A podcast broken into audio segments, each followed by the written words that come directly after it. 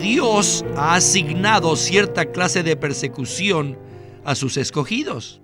Dios ha asignado cierta clase de persecución a usted, un hermano en Cristo, para que no satisfaga su concupiscencia. Y Dios ha asignado otra clase de persecución a ese otro hermano a fin de guardarlo del pecado. Esta persecución que Dios nos ha asignado es su juicio gubernamental. Bienvenidos al estudio Vida de la Biblia. La Biblia es un libro de vida y esta vida es una persona viviente, el Cristo maravilloso y todo inclusivo. Los invitamos a que visiten nuestra página de internet radiolsm.com y allí podrán escuchar gratuitamente todos los programas radiales del Estudio Vida.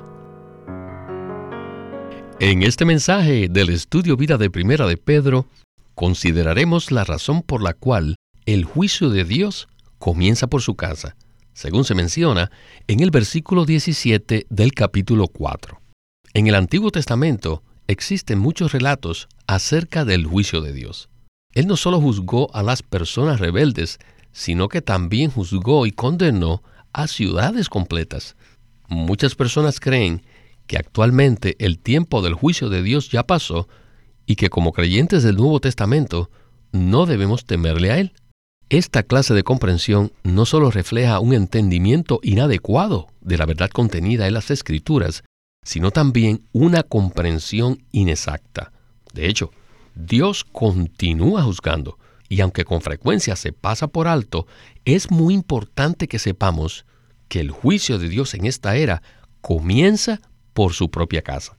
Pues bien, este será el enfoque del estudio vida de esta ocasión, y el título del mismo es La vida cristiana y sus sufrimientos, parte 9.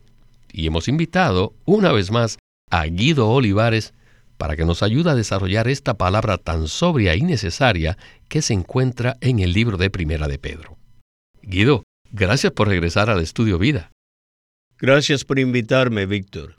Este es un tema muy poco conocido por los estudiosos de la Biblia, los ministros del Evangelio e inclusive los maestros de teología. No decimos esto con la intención de menospreciar a otros o minimizar su trabajo, de hecho, durante muchos años nuestra situación fue exactamente igual. Los libros de primera y segunda de Pedro tienen un propósito particular en el Nuevo Testamento, el cual consiste en presentar la vida cristiana bajo el gobierno de Dios.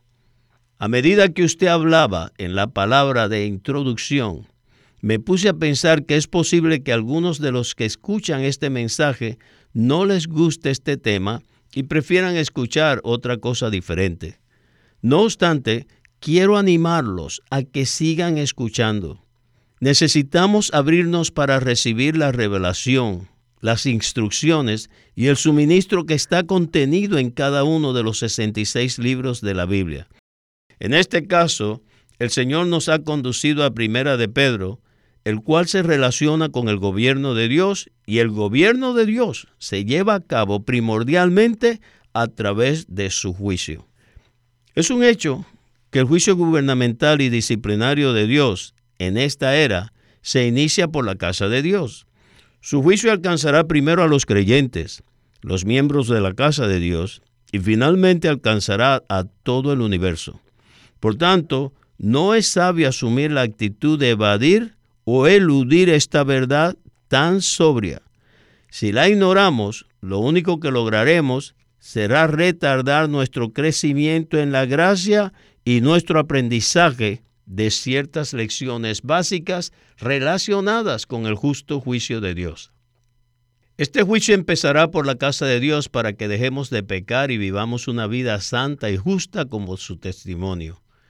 El Señor ha determinado hacer esto entre su pueblo y lo llevará a cabo. Él lo va a llevar a cabo mediante la gracia de la vida.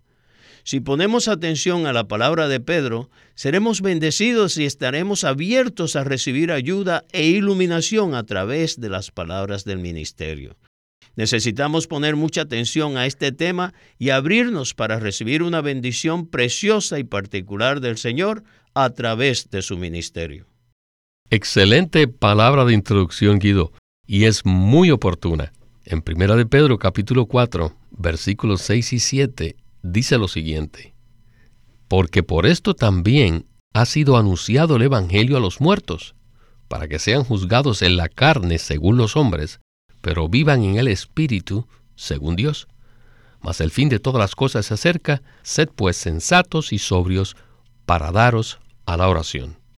Con estos versículos como trasfondo, estamos listos para escuchar a Winnesley en la primera sección del estudio vida de Primera de Pedro. Adelante. Todo este libro trata del gobierno de Dios. Y el gobierno de Dios se lleva a cabo primordialmente a través de su juicio. Y el juicio de Dios no es de una sola categoría, sino de muchas categorías. El juicio de Dios se manifestó primero en los tiempos del Antiguo Testamento, y el primero fue el juicio que se ejerció por primera vez con los ángeles rebeldes en Génesis 6, y luego se llevó a cabo sobre las ciudades de Sodoma y Gomorra. Y también el juicio fue ejecutado varias veces sobre el pueblo de Israel en el desierto. Todo el pueblo de Israel experimentó el juicio de Dios una y otra vez, hasta que todos estos juicios de Dios causaron que casi dos millones de personas murieran en el desierto bajo el juicio de Dios. Y en cierto sentido, incluso Moisés murió bajo el juicio de Dios. Fueron descuidados. Aarón murió. Su hermana Miriam murió. Esto no es algo insignificante. Los dos hijos de Aarón también fueron juzgados por Dios y murieron. Un día, 23 mil israelitas, todos murieron a causa del juicio de Dios. Finalmente, de los dos millones de israelitas que salieron de Egipto durante el Éxodo, solo dos personas lograron entrar en la buena tierra, Josué y Caleb. Ellos no fueron juzgados por Dios porque fueron fieles durante todo el tiempo que anduvieron en el desierto. Y por eso entraron en la buena tierra. Todos los demás que habían sido salvos, que habían experimentado la Pascua, que bebieron la misma agua viva de la roca hendida, todos los que comieron del maná celestial y todos los que vieron los milagros de Dios, porque cada día vivían por milagros, comían el maná del cielo todos los días milagrosamente. Sin embargo, se volvieron desobedientes y murieron bajo el juicio de Dios. Inclusive Moisés sufrió el juicio de Dios debido a esa pequeña desobediencia que cometió. Aún esa pequeña desobediencia le costó que fuese cortado. ¿No es este un asunto muy serio? Todos estos ejemplos nos hacen comprender lo serio que es el juicio de Dios. Guido, esta palabra que acabamos de escuchar es muy sobria. El ejemplo de Moisés y el pueblo de Israel nos ayuda a comprender mejor en qué consiste el juicio de Dios. Moisés tenía una debilidad que afloró y por causa de ello experimentó el juicio de Dios, el cual consistió en que le fue prohibida la entrada a la tierra prometida. Pero eso no significa que Dios hubiera terminado con Moisés en cuanto a su propósito eterno.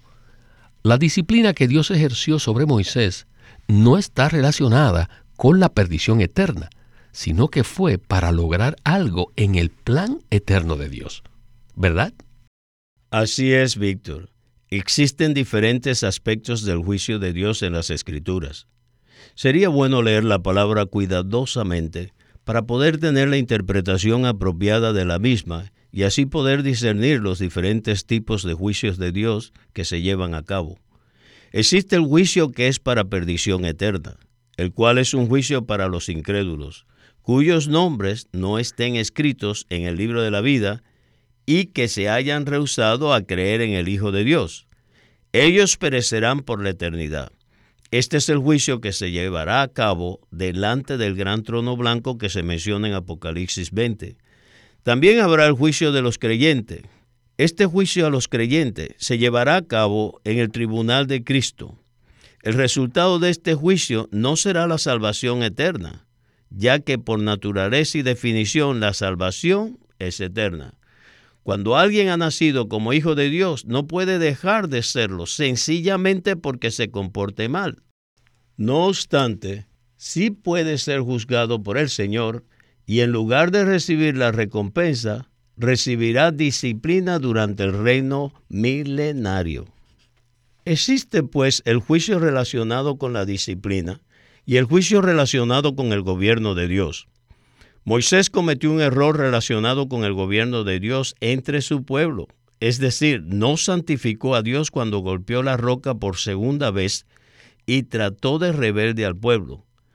Al hacer esto, representó mal a Dios y como resultado fue juzgado bajo el gobierno de Dios, no permitiéndosele entrar en la buena tierra.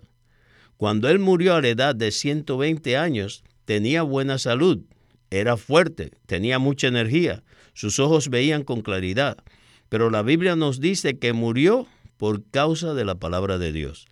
Eso no significa que Moisés pereció por la eternidad ni que Dios dejara de usarlo en el futuro.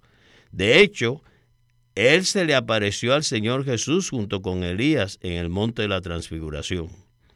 Los diferentes tipos de juicios nos hacen bajar la velocidad y actuar de manera sobria. Necesitamos darnos cuenta que nosotros, igual que el pueblo de Israel, podemos experimentar el juicio de Dios por causa de nuestra rebeldía.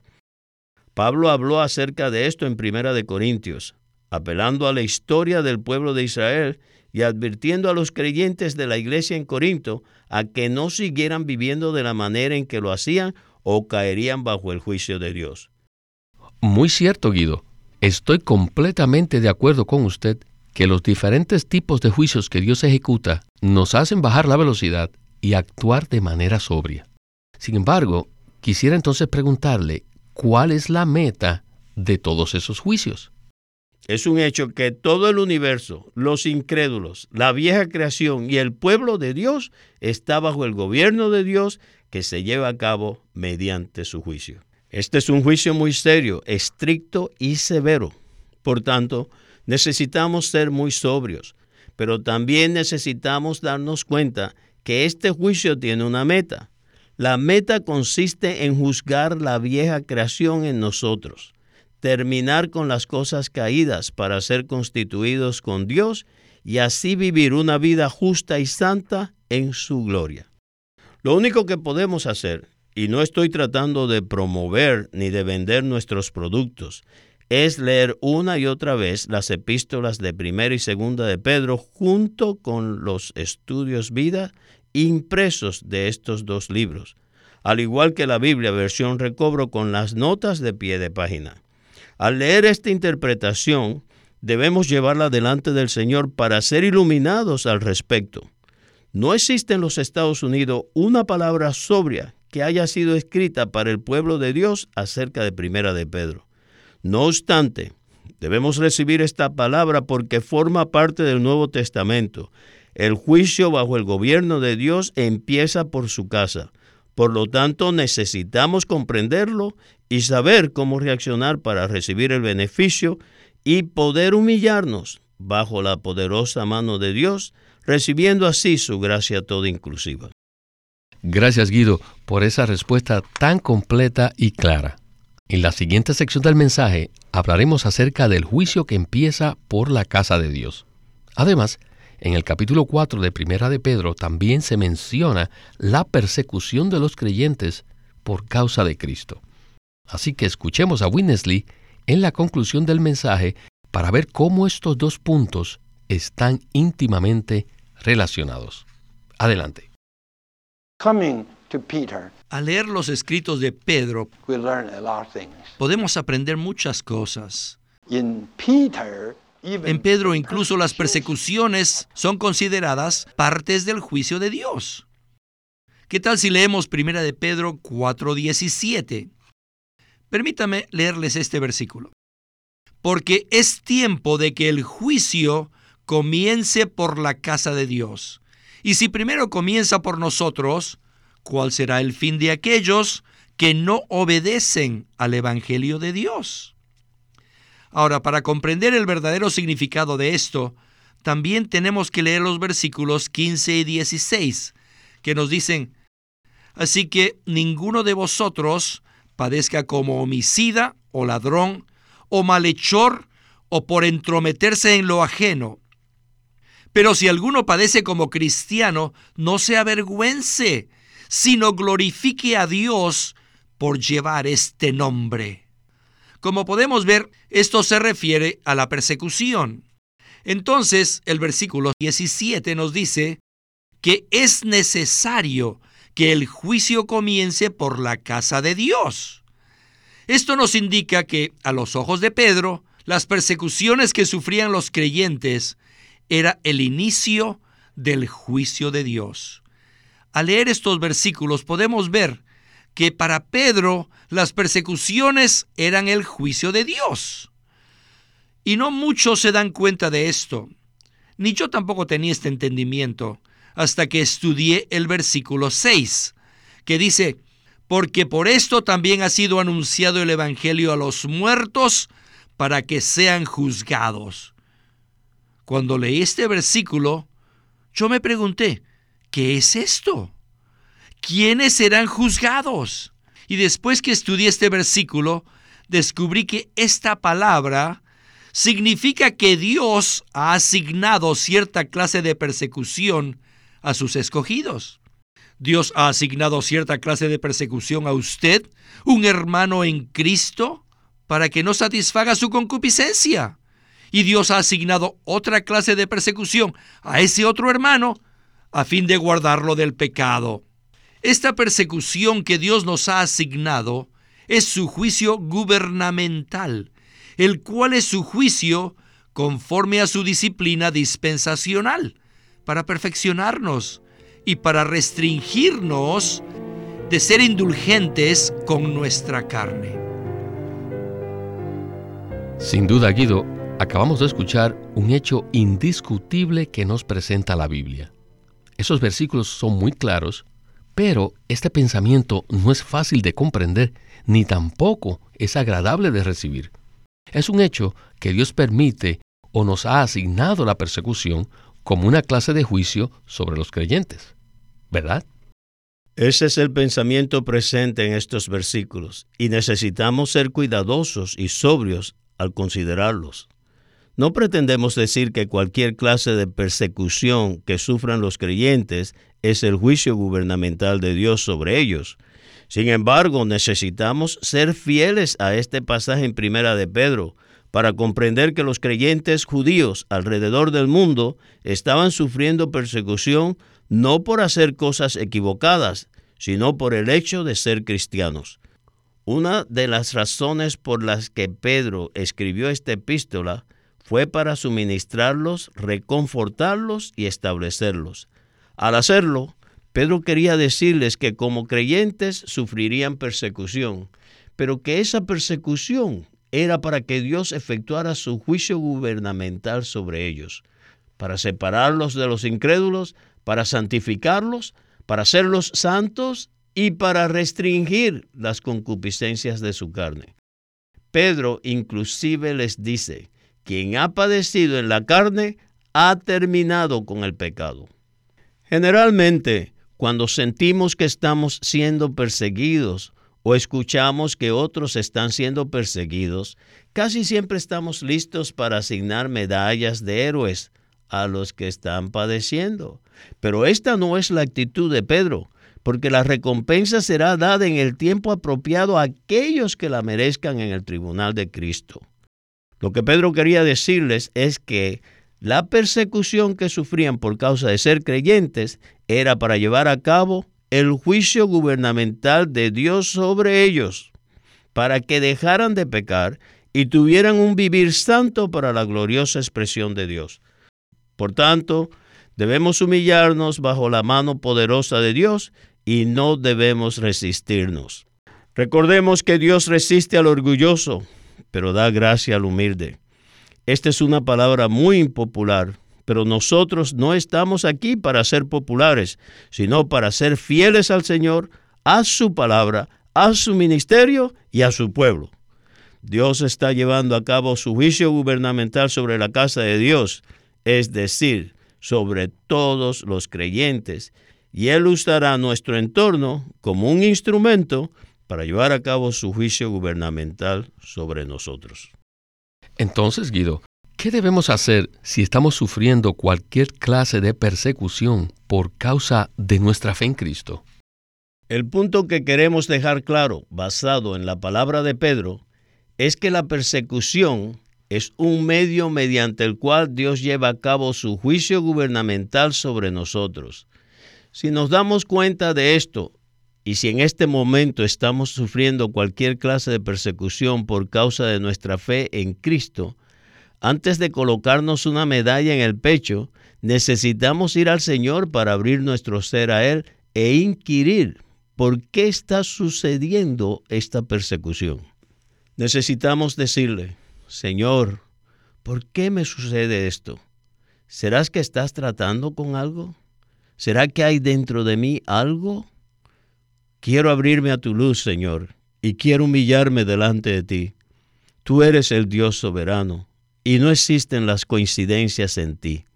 No quiero tratar de interpretar lo que me está sucediendo, sino que quiero llevarlo delante de ti. Señor, ilumíname.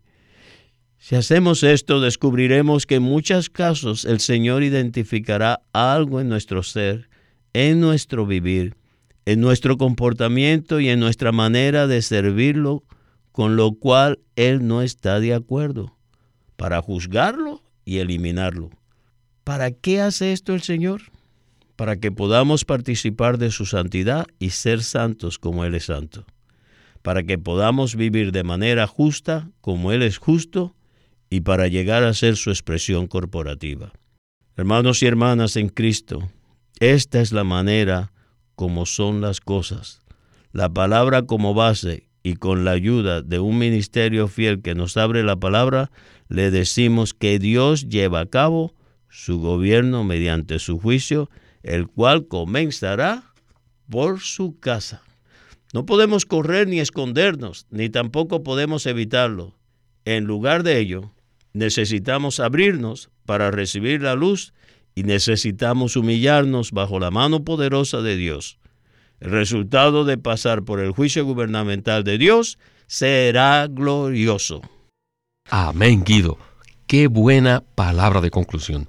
Sin duda, ha sido una palabra de justicia. Muchas gracias por habernos acompañado en el estudio Vida de la Biblia con Witness Lee y esperamos que pueda regresar pronto. He disfrutado mucho el compartir este programa con usted. Gracias por invitarme. Este es Víctor Molina haciendo la voz de Chris Wilde, Guido Olivares, la de Ron Cangas y Walter Ortiz, la de Winnesley.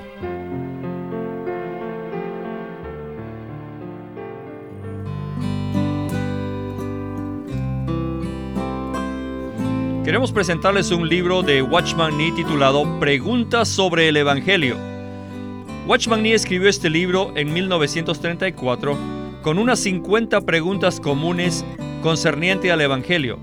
En las respuestas que nos brinda, él suministra una base muy útil para que presentemos las verdades de tal forma que impartamos vida a los creyentes. Debido a que en nuestra defensa y confirmación del Evangelio es necesario responder con exactitud a cualquiera que nos pregunte por la esperanza que hay en nosotros, Watchman Nee escribió este libro titulado Preguntas sobre el Evangelio. Estas interrogantes y sus respuestas incluyen temas como la justicia, el perdón, la salvación y el pecado. Son particularmente interesantes las explicaciones que Watchman Nee da a los pasajes bíblicos relacionados con la ley, la gracia, la sangre de Cristo y la obra redentora de Cristo. Este libro, Preguntas sobre el Evangelio, sirve de gran utilidad para que los creyentes se equipen de la verdad y puedan impartirla a quienes buscan al Señor. Acuérdese, este libro se titula Preguntas sobre el Evangelio, escrito por Watchman Nee y publicado por LSM de California.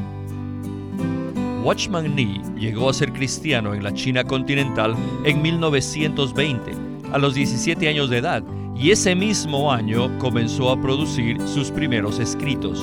En casi 30 años de ministerio se demostró claramente que él era un don especial que el Señor dio a su cuerpo con el fin de adelantar su obra en esta era. En 1952 fue encarcelado por su fe en Cristo y permaneció en la prisión hasta su muerte en 1972. Sus palabras, sus escritos, continúan siendo una rica fuente de revelación y provisión espiritual para el pueblo cristiano de todo el mundo. Winnesley sirvió fielmente al Señor durante más de 70 años y culminó su labor con este exhaustivo comentario de todas las escrituras llamado El Estudio Vida de la Biblia. Queremos animarlos a que visiten nuestra página de internet libroslsm.com. Allí encontrarán los libros impresos del Ministerio de Watchman Nee y Witness Lee, la Santa Biblia versión recobro con sus notas explicativas y también encontrarán folletos, himnos varias publicaciones periódicas y libros en formato electrónico. Por favor, visite nuestra página de internet libroslsm.com. Una vez más, libroslsm.com. Queremos presentarles la versión recobro del Nuevo Testamento. ¿Y por qué tenemos esta versión recobro? debido a que a través de los siglos el Señor ha recobrado muchas verdades de su economía entre los hombres. Desde los días de Martín Lutero en particular, este recobro ha progresado constantemente. A partir de la justificación por fe, la cual fue recobrada en esos tiempos, hasta la verdad de experimentar la iglesia, el cuerpo de Cristo, vista y disfrutada por muchos cristianos hoy, este recobro ha sido como un hilo dorado que une la iglesia en el tiempo. Verdades recobradas y la herencia de los creyentes deben ser poseídas y disfrutadas por todos los creyentes hoy día. El Nuevo Testamento versión recobro reúne en un solo tomo todos estos aspectos notorios del recobro de la verdad y la experiencia de la vida cristiana. Ojalá que todos ustedes puedan tener acceso a conseguirse una versión recobro del Nuevo Testamento. Llámenos a nuestro teléfono gratuito 1 800 810-1149. 1-800-810-1149. Además, si desean, pueden comunicarse con nosotros enviándonos un correo electrónico a estudiovida.lsm.org. Una vez más, estudiovida.lsm.org.